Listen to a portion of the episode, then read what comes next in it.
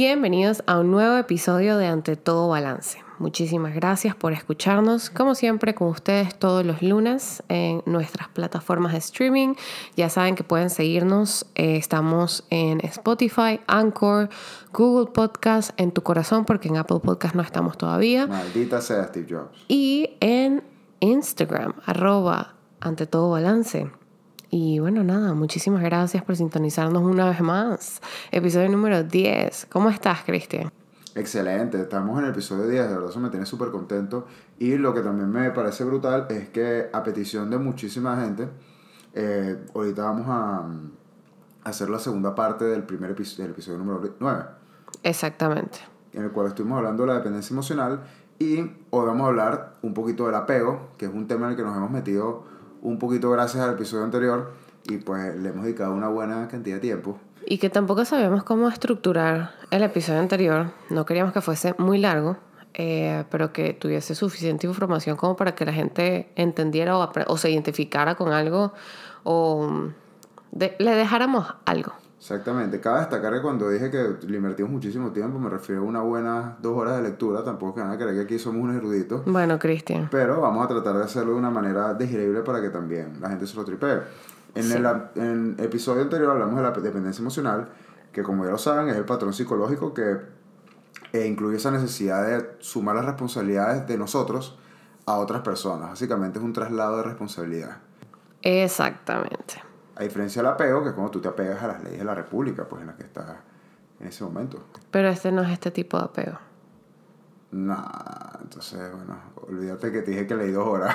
leí total, algo totalmente distinto. Coño la madre. Anyways, el apego, ¿ok? Que es gran parte de lo que vamos a hablar hoy para darles como una idea de la importancia que tiene el apego y cómo todos, o sea, nadie se quita de esto, vamos a vivir apego en algún momento de nuestras vidas. Y con algún momento de nuestras vidas me refiero a desde que nacemos. Claro, pues, o sea, esto no es una, esto no es una decisión, o sea, esto es simplemente una, o sea, es una conducta del ser humano que existe, que, se- que desarrolla. es biológica. Así como- El, el apego, como tal, es una función que existe para hacer sentir a nosotros como personas seguras, protegidas, tranquilas, en paz y o felices, ¿ok? Eh, normalmente se entiende que el apego en relaciones buenas, o sea, en relaciones necesarias, son cruciales para nosotros como el ser humano, para el bienestar de nuestro desarrollo emocional y social. Obviamente respetando todo lo que tiene que ver con tiempos, espacio y límites saludables, que obviamente cuando ya no se respeta un límite, empiezan otro tipo de, no sabría decir si patologías, pero ya, ya se empiezan a desarrollar como otro tipo de problemas que viene la dependencia emocional, eh, la codependencia, etcétera, etcétera, etcétera. Ok, te puedo hacer una pregunta. Sí. O sea, po- podríamos decir entonces que el apego no es como que de que si te vas a relacionar o no con las personas, porque eso es inevitable, Claro. sino la calidad en la cual tú te vas a relacionar con las personas. Totalmente, porque para, para tú poder empezar a crear ciertos tipos de... O sea, para que un apego sea bueno, tiene que haber como tres factores muy puntuales en el proceso del entendimiento del apego, ¿ok? Este, que, bueno, o sea, en todo el tema de la teoría y cómo funciona todo esto, eh, ya que vamos a entrar ya a profundidad porque nos queremos meter en el tema una vez. Eh, todo lo que tiene que ver con la conducta hacia la persona, los sentimientos que la persona te genera y cómo se representan este tipo de sentimientos hacia ti, es lo que va a generar eh, es ciertos tipos de apego que están explicados en esta teoría que vamos a hablar eh, y nos afectan en nuestras relaciones eh, sociales, familiares, de relaciones de pareja, and whatsoever. Ajá. Ahora viene la pregunta de los 50 millones. ¿Quién escribió la teoría del apego? Porque no fue Jesucristo. No, no fue Jesucristo. No, la la, teoría del apego fue este, escrita, eh, se estableció en 1979, ¿ok? Por eh, nuestro querido psicólogo y psiquiatra, si no me equivoco, Psiquiatra. ¿verdad? Eh, John Bowlby, ¿ok? Él se trabajó, la psicología del desarrollo utiliza muchísimo esto porque eh, todo lo que tiene que ver con John Bowlby, Erickson, eh, son, son teorías y procesos evolutivos que se estudian a partir de cómo los niños o el ser humano en general se desarrolla con sus cuidadores y cómo ellos establecen ciertos patrones de conducta en los niños en el proceso de crecimiento. ¿Quieres que te lance un dato interesante? A ver, cuéntame. ¿Tú sabes cómo se... O sea, qué fue lo que inspiró a John Bowlby a llevar la teoría del apego? ¿Qué? Bueno, déjame poner en modo locutor, en, en modo locutor, perdón. Después de la Segunda Guerra Mundial, en la OMS Ok. se interesó en saber cuál era el impacto de todos estos niños que habían perdido a sus padres debido a los grandes bombardeos y tiros que sucedieron durante, en. Europa durante mediados del siglo pasado. Ok. Entonces, básicamente, agarraron a este psicólogo, psiquiatra, o como yo me gusta llamarlo, carajo, y Ok. lo, pus- y, y si- le- o sea, lo pusieron a estudiar cómo iba a afectar el crecimiento de todos los niños huérfanos Ok. y qué se había visto de los niños que ya habían estado huérfanos por bastantes años y Mm, cuál- cómo fue la calidad de la que se podían desarrollar en la sociedad sin tener una figura materna o paterna con la cual relacionarse. Entonces, gran parte, ahí fue Oh. donde él consiguió toda la data. Lamentándolo mucho, en esa época no teníamos Google. Entonces, Claro. la mejor manera de conseguir data era con niños trastornados. Claro, exacto. Tiene demasiado Y sentido. todo el mundo sabe que esa es la data de mayor calidad. Total, porque esa no falla. Esa no falla. El niño trastornado no miente. No, y ahí no hay ningún hacker que te pueda modificar el- la información en la web. Es así, es así. Pero bueno, este, increíble ese dato, la verdad no lo sabía, qué cool. Pero para que tengan una idea, en general, el- el- la teoría del apego de Bowie, eh, se, lo que querían estudiar eran cuáles eran las primeras experiencias que se dan en la infancia eh, y cómo ellas tienen un papel importante en el comportamiento y desarrollo humano eh, posteriormente.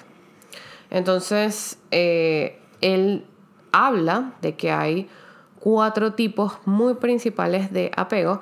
Esto no quiere decir que, y yo creo que, bueno, en, varios estudios y papers y evaluaciones de la teoría, se entiende que no es que uno es específicamente el necesario para que tú encajes directo en ese, ¿ok? Entonces, eh, son bases que ayudan a los psicólogos, los psiquiatras, terapeutas, hasta educadores hoy en día, porque eh, la teoría del apego John Bowlby se, se utiliza mucho en la psicología infantil y en la educación.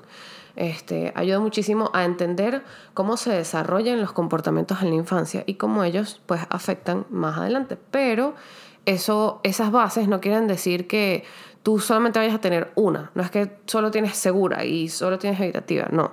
Dependiendo de qué experiencias hayas vivido tú, que puede que recuerdes o puede que no recuerdes, experimentes cierto tipo de respuestas o a, a estímulos del exterior que, que te hacen como que identificarte en, cierto estilo, cierta característica del apego. Claro, porque yo me imagino que, digamos, cuando un niño está en desarrollo, obviamente la figura de la madre es la más importante, pero no es el único cuidador que tiene. Entonces tiene una relación con la mamá, tiene una relación con el papá, con la abuela, con los tíos, con los hermanos, como sea.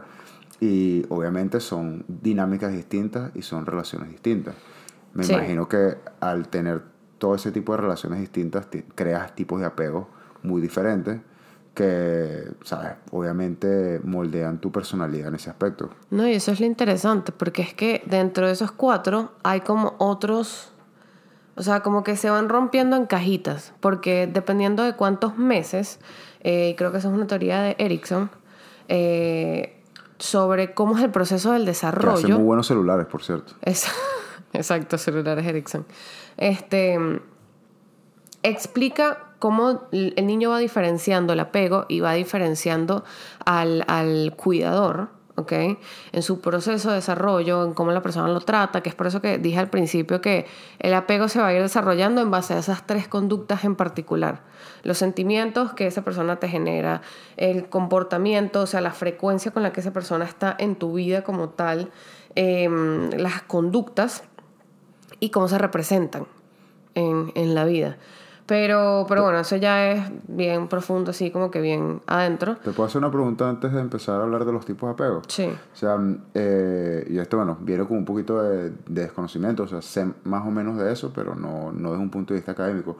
Tú que has tenido más experiencia trabajando con niños, eh, el tipo de apego también afecta, o sea, al infante cuando, o en cómo se relaciona con el género, me explico. O sea, si tiene un tipo de apego muy duro con la madre, yo imagino que eso también va a afectar cómo se va a relacionar en el futuro o cómo ella se relaciona en el futuro con otras mujeres. O eso no tiene mucho que ver. Yo creo que sí, puede tener correlación. Ahora no. Y viceversa, mm, con el padre también. obviamente. Exacto. Yo, yo creo que sí.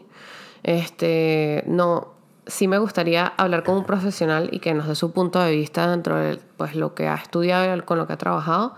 Pero sí hay estudios que sí explican que la, la, el nivel de afecto y, y, ¿sabes? Como que uno lo ve desde el primer día que te dejan en el colegio, por ejemplo, en el kinder, como que cómo se manejan los niños. Eh, como caso personal, en mi caso, cuando a mí me dejaron, yo me acuerdo que yo me fui. Tú lloraste cuando te ibas a regresar. Sí, sí, sí. Tú le preguntas a mi mamá y eso fue así. O sea, yo, chao, mamá, ay, beso, bye. Y mi mamá que sí llorando y que no, no te vayas. Con mi hermano fue al revés. Mi hermano no quería bajarse del carro. Claro. Entonces, puede que, quién sabe, no lo sé. Eh, eh, eh, me gustaría preguntarle a un profesional para tener una idea y ver cómo funciona. Y una pregunta, cuando tú trabajas en el, eh, en el daycare, tú tuviste la oportunidad, o sea, tú puedes diferenciar niños trastornados. cuando tú dices, este hace un psicópata cuando sea grande. Sí, sí, podía. Sí, sí. ¿Qué es lo más raro que hizo un niño que tú dices como que no, este niño de verdad va a ser asesino en serie? Es que son niños, o sea, uno no puede saber si un niño es raro o asesino. Ah, pero no te pongas con No, el- no puede, de verdad, te lo juro, no, es- no es, o sea, sí es ética, pero eh, es muy difícil, tú no, tú no puedes porque tú no conoces la familia, o sea, tú no, tú no sabes qué está pasando alrededor. Más bien, yo, o sea, como, como profesora, para nosotros era más como identificar patrones en los cuales veamos si el niño está teniendo un seguridad en su casa. Claro, o sea, ¿Sabes? que no está siendo Como que- maltratado. Eh, Exacto, porque eso del tema del apego, sí, es importante, pero eso ya, ya más a un nivel terapéutico. O sea, ya, ya es estudiar muy bien cómo funciona ese niño dentro de la casa y cómo los papás re- reaccionan ante eso.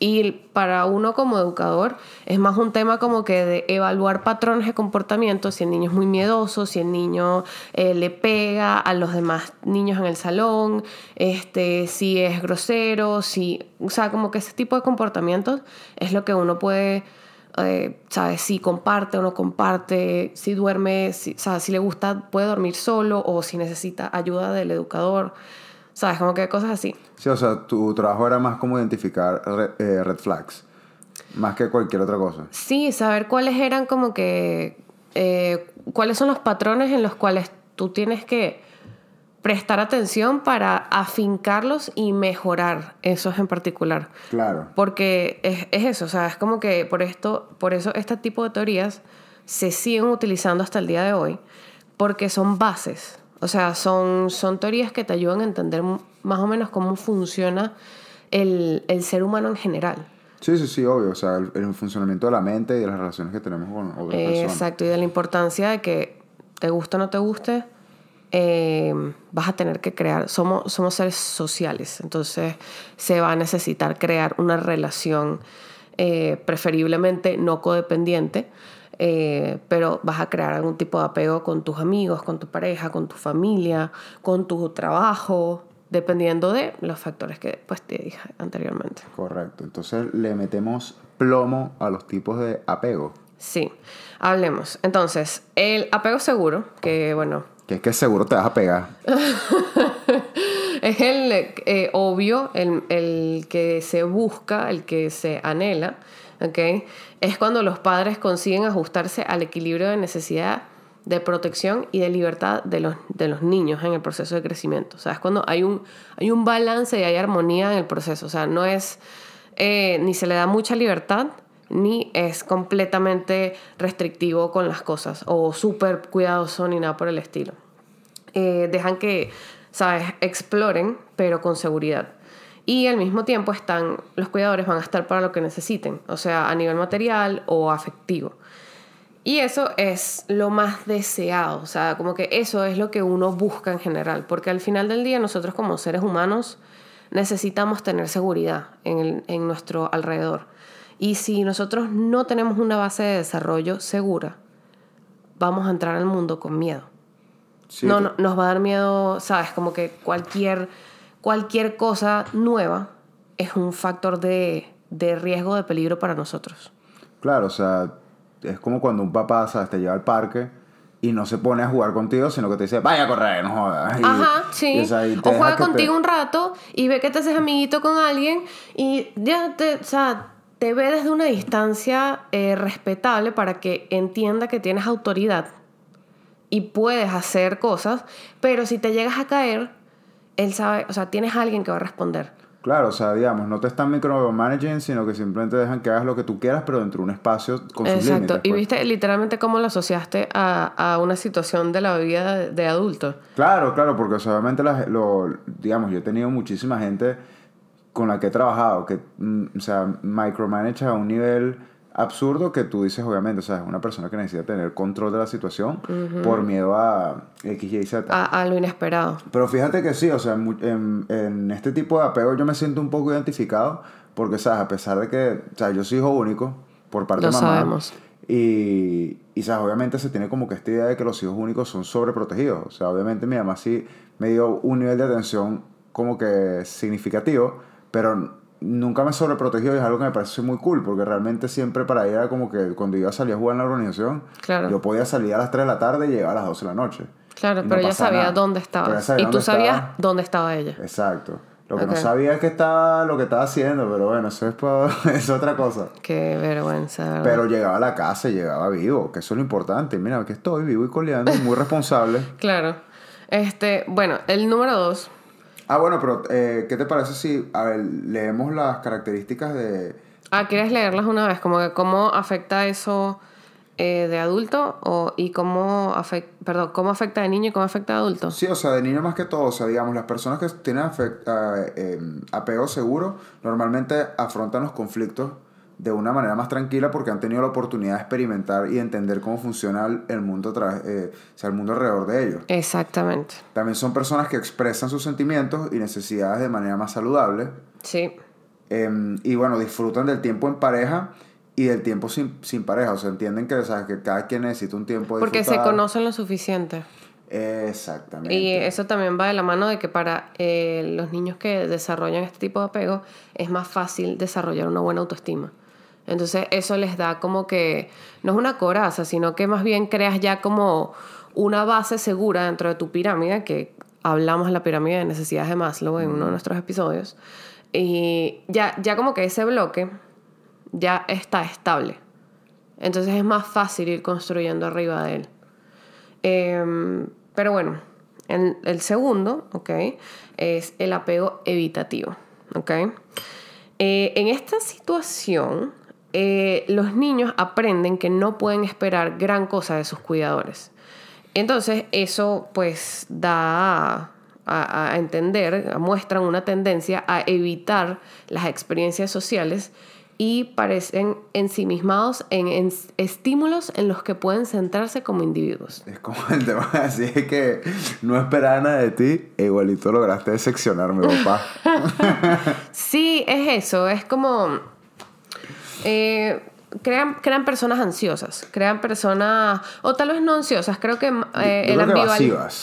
Sí, sí, sí, sí. Creo que ansiosas va más con el tercero, que ya lo vamos a hablar, pero el evitativo es eso, es como...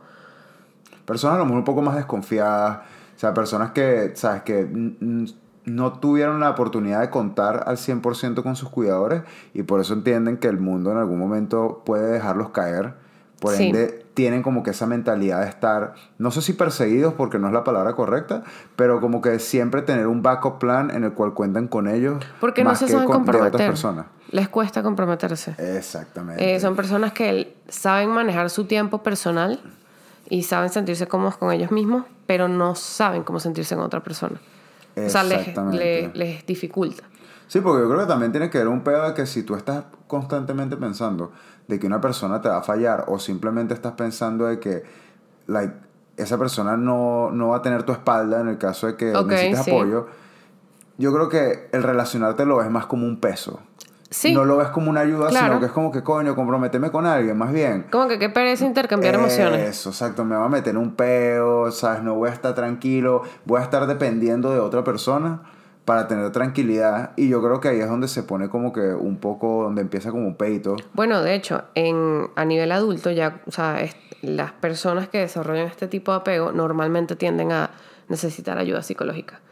¿Por qué? No quiero decir que es algo malo, pero eh, necesitan como que un, un extra apoyo, ¿sabes? Para aprender a gestionar sus relaciones sociales de manera más adecuada. Eh, también para saber ad- adoptar compromisos a largo plazo. Eh, les cuesta, ¿sabes? Ya hablamos que les cuesta confiar en los demás, entonces por defecto tienden a centrarse en ellos mismos. Claro, y precisamente aquí entre las características está, bueno, prácticamente todo lo que tú me acabas de decir. También eh, la, bueno, la pareja en este caso, porque lo dice aquí, pero yo creo que en general las necesidades de otras personas no son su prioridad. O sea, primero ellos tienen que estar cumpliendo Es sus muy difícil empatizar. Exactamente. También está el tema de evitar conflictos, no por un tema de miedo, sino que es más bien un tema Porque es que de están acostumbrados a eso. Exactamente. O sea, están, están acostumbrados a, a esa respuesta de parte de su cuidador. Exactamente. Y- Em, ah, bueno, y también lo... eh, bueno, lo que estamos hablando es que le cuesta mucho trabajo el expresar sí. eh, la manera en la que, bueno, se siente. Porque se, se deja, se, se, se traga los sentimientos. Se Exactamente. traga las emociones. El número tres, que es el apego ambivalente. O ansioso. Eh, o ansioso, exacto. Eh, en esta situación, los niños tienen miedo de lo, lo imprevisto, ¿ok? Todo lo que tiene que ver con interacciones con los cuidadores, eh, porque hay veces en las que las cosas fluyen bien y hay otras veces en las que tienen experiencias desagradables. Entonces, el hecho de no saber qué van a esperar los lleva a desarrollar alteraciones ligadas a la ansiedad. ¿ok? Ok. Entonces, esto pasa mucho cuando, eh, sabes, puede que, no sé, hagas algo y la mamá te aplaude y no sé qué, o hagas, hagas lo mismo, pero con tu papá es todo lo contrario. Entonces no sabes muy bien cómo manejar el estímulo y pues de pequeño obviamente, sabes, no, no entiendes qué es lo que está pasando. Y mm, ya cuando llegas a la adultez, el tema con el apego ambivalente o ansioso da paso a problemas de ansiedad en donde se te, normalmente se acumulan con el tiempo. Eh, esta gente, o sea, este tipo de personas, Esta gente de mierda, no mentira. em, Esta para, ellas, para ellas es habitual desarrollar dependencia en relaciones de pareja. ok. ¿ok? Entonces eh, sienten preocupación por el abandono. Es como que no sé qué esperar de esta persona. O sea, como que no, no puedes vivir el presente porque sabes, no sabes qué es lo que va a hacer. O sea, piensas en el outcome de, de lo que va a pasar. Si pasa esto, puede que esta persona reaccione así, pero también si pasa esto, puede que esta persona reaccione así. Si reacciona así, me va a dejar. ¿Y qué voy a hacer yo? Entonces Sí, su mente está mil por hora pensando todos los Exacto, escenarios. entonces dependes demasiado de cómo las demás personas vuelven, van a reaccionar a tus acciones, a lo que las personas piensan. O sea, como que no estás muy seguro de, de ti en general dentro de un ambiente, no te sientes seguro en absoluto. Yo creo que una de las cosas que también debe em, como que joder mucho la mente de, una, de un niño cuando pasa por ese tipo de situaciones, eh, más allá de que pueda tener una respuesta de la madre y una respuesta del padre distinto, yo creo que cuando la respuesta viene de la misma fuente es más complicado en el sentido de que si tú vienes, digamos, te va bien en el colegio y sacas una nota y tu mamá te, o sea, em, te felicita de una manera así absurda de que te dice, no, que qué arrecho eres, que qué bola, va, te compra una vaina, te llama McDonald's, o sea, qué sé yo, cualquier cosa. Claro. Pero si haces algo malo, te dice, eres una mierda, que qué bolas, que cómo vas Oh, a hacer eso. ok, claro, ¿Entiendes? sí. O sea, viene de la misma fuente, Ok. pero tú como que inmediatamente en tu cerebro dices, ok, esta persona, yo puedo obtener el mayor de los, o sea, De los beneficios de los o- beneficios y al mismo tiempo me puede hacer sentir como una mierda. O sea, Sí. yo, inmediatamente empiezo a creer en mi mente de que Como que no sabes alguien- qué, cómo va a responder esta persona. Entonces siempre quieres sorprenderla. Claro, y yo creo que más allá de eso, porque sí, eso es una parte eh, importante, pero es como que es ese miedo de reconocer que alguien puede amarte Y odiarte. ¿me entiendes? Y yo creo que eso, digamos, uno a, a esta edad uno lo entiende, pero cuando eres niño, que tú vives las emociones de una manera tan fuerte, sobre todo cuando es alguien en el que confías, Claro. eso te debe joder mucho. Me imagino que eso también, digamos, eh, en, en hogares en los cuales, digamos, la gente vive las emociones muy fuertes. O sea, que hay gente que... Sí. Sí, o sea, yo, yo creo que, mm, que ya cuando uno crece, una de las mejores cosas que uno puede hacer como que para evitar ese apego ansioso es tratar de manejar cómo tú manejas los comentarios, tanto buenos como negativos. Claro. Porque yo creo que eso es algo que... o Pero sea, yo creo que eso es algo que va de la mano con el desarrollo. No, no, no, totalmente. O sea, eso es algo que viene con, con la madurez, que viene, o sea, en el caso de mucha gente que la necesite con terapia, qué sé yo. Pero, mm, pero yo creo que sobre todo en esta época, en este tiempo, o sea, en el cual uno tiene mucho, eh, o sea, mucho input de social media y cuestiones así, o sea, Ok, claro. es importante saber que uno no puede tomarse muy en serio los halagos ni tampoco los insultos. O sea, y yo creo que eso es uno de los takeaways más grandes de, digamos, este tipo de apego. Claro. Pero sí, va desarrollado como un proceso de, de, de aprender y de entender cómo funciona todo, porque eso lo ve uno ahorita. Y es muy fácil decirlo ahorita, pero cuando tú pasas por ese tipo de situaciones, eh, tu cabeza, o sea, tú tienes un revoltillo.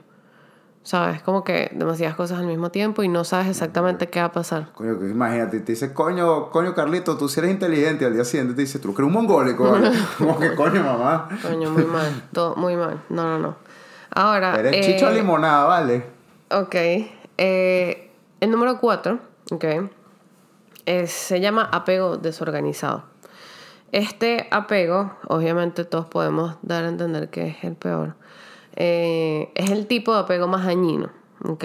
Resulta directamente a nivel patológico. Upa. Se dan familias que son claramente disfuncionales, donde hay violencia, uso de drogas, malas condiciones de vida, eh, ¿sabes? Situaciones como alcoholismo, eh, ¿sabes? Personas, papás que no pueden mantener un trabajo, eh, no, hay, no hay como una congruencia, no hay un flow dentro de la casa, no... O sea, el niño Em, no conoce ningún tipo de estabilidad durante su desarrollo. hay mucha hostilidad. Hay mucha hostilidad, hay mucha eh, disfuncionabilidad dentro del- de la casa, en el contexto, y el apego desorganizado se asocia a trastornos psiquiátricos. Entonces, Ah, ok, ya, es una vaina más heavy, pues. sí, exacto, O sea, es- y eso es camisa de fuerza y para adelante, pues. más o menos. este, Y para, para los adultos como tal, no, y es, y es que ese es el tema.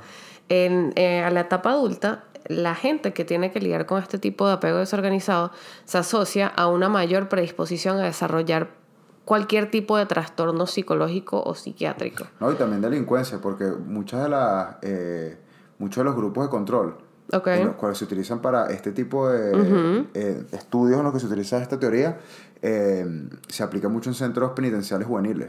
Sí. Y la gran mayoría de los niños, que obviamente, bueno, niños Cuando tú estudias la- el, el, el background de cada persona, tú entiendes un poquito de por qué, cómo diferencian cada, a cada individuo dentro de, los, de- dentro de los grupos que se estudian. Claro.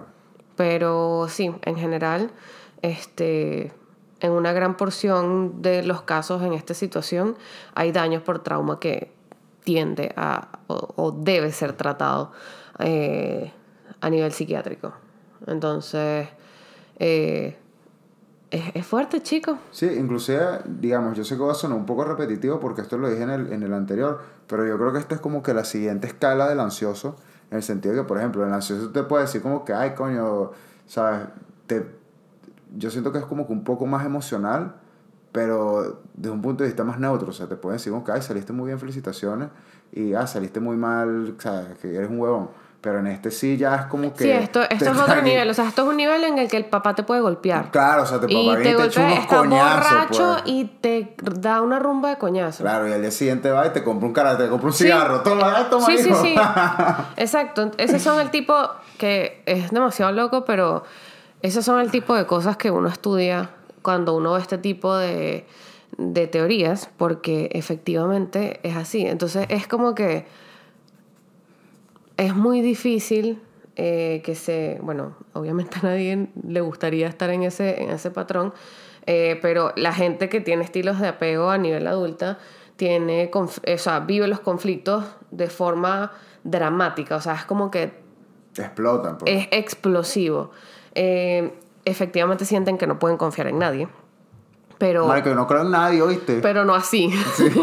Pero, o sea, es un nivel en el que su capacidad de socializar es muy complicada. Claro. Si no es a través de algo que ellos veían. Entonces, si el papá estaba pana cuando estaba bebido, ah, bueno, pero entonces tengo que interactuar con la gente a través de la bebida o a través de algún psicodélico, algo en particular. La... Para, no te metes con los psicodélicos, psicotrópicos, son los que te joden. Ah, bueno, ok. Em, en este, este tipo de personas también eh, no se acercan a, a, los, a los demás, no quieren abrirse porque sienten que los van a herir y los van a defraudar. Se escudan. Claro, y añadiendo lo que tú dijiste, yo creo que también, digamos, así como tú dices, que si, o sea, mi papá se relacionaba fino cuando bebía, yo también tengo que beber, yo me imagino que también me da un pedito de que, si, digamos, tú ves que tu, que tu papá le entra a coñazos a, a tu mamá, ah, no, bueno, es que eso es amor, o sea, ¿me entiendes? Claro, relacio- eh, eh, establecen relaciones inestables de amor y odio.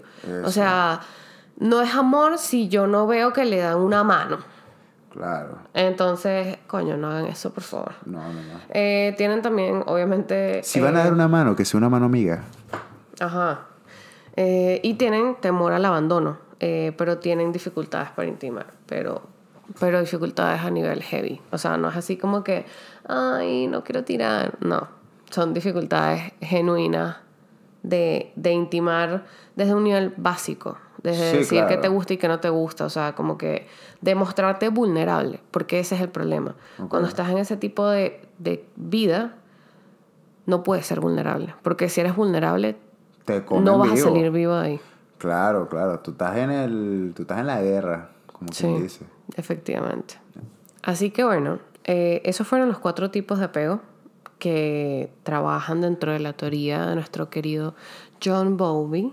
Eh, esto era parte de nuestro, bueno, del, del- del segundo capítulo que queríamos hacer de lo que hicimos el lunes pasado, eh, para que entendieran un poquito más de la importancia de, de cómo, de lo necesario que es el apego cuando es bueno y de lo peligroso que es el apego cuando es malo.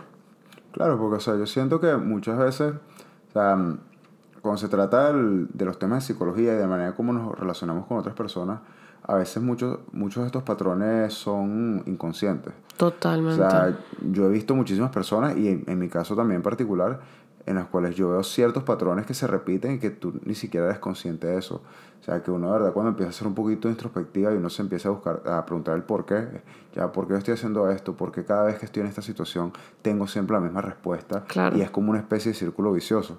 Entonces yo creo que al reconocer este, estos tipos de apego, uno a lo mejor puede ver tanto lo bueno como lo malo y a lo mejor como que profundizar un poquito más en que, ah, mira, ¿sabes? No es que eh, yo no me lleve bien con la gente o no es que yo simplemente me, me rodee de gente que es mala, es que yo a lo mejor tengo cierto, o sea, la calidad de la manera en la que yo me relaciono con las personas puede estar un poquito determinada por cómo yo me relacioné con mis padres o cómo yo me relacioné con gente que quería cuando tenía cierta edad.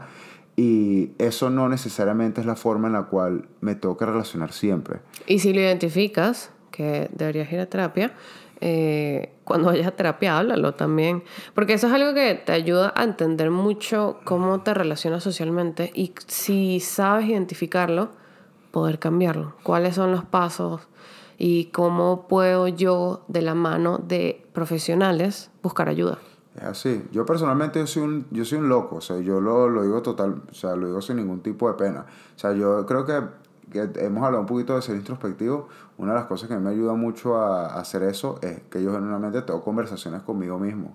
O sea, tú a, lo Ah, claro. tú a lo mejor puedes llegar, o sea, un día que yo esté aquí solo en la casa y tú entres a la puerta y yo estoy aquí, ¿sabes? moviendo las manos ahí hablando conmigo mismo, cualquier cantidad de locura. Entonces yo creo que eso puede ser como la primera capa Claro. para como que ir escarbando un poquito dentro de uno, como que tratar de cuestionarse y preguntar, pero obviamente va a haber un momento en el cual, sabes, tu mismo subconsciente te va a frenar porque no quieres llegar a zonas dolorosas y tú obviamente no quieres preguntarte las preguntas realmente que difíciles. sabes que te van a hablar. Y ahí entonces ahí es donde viene pues el psicólogo o la psicóloga que te, a lo mejor te puede ayudar. Pero, mm, pero nada, por eso realmente era que queríamos tocar este tema. Y bueno, esperando que alguna, cualquier cantidad de... De babosadas, que hablamos les ayuden. Sí, sí, les ayuda. Que a lo mejor pueden salvar una vida, porque si se salva una vida, se salvan mil. Exactamente. Pero bueno, muchísimas gracias por escucharnos una vez más ante todo balance y nos vemos el próximo lunes. Cuídense. Bye.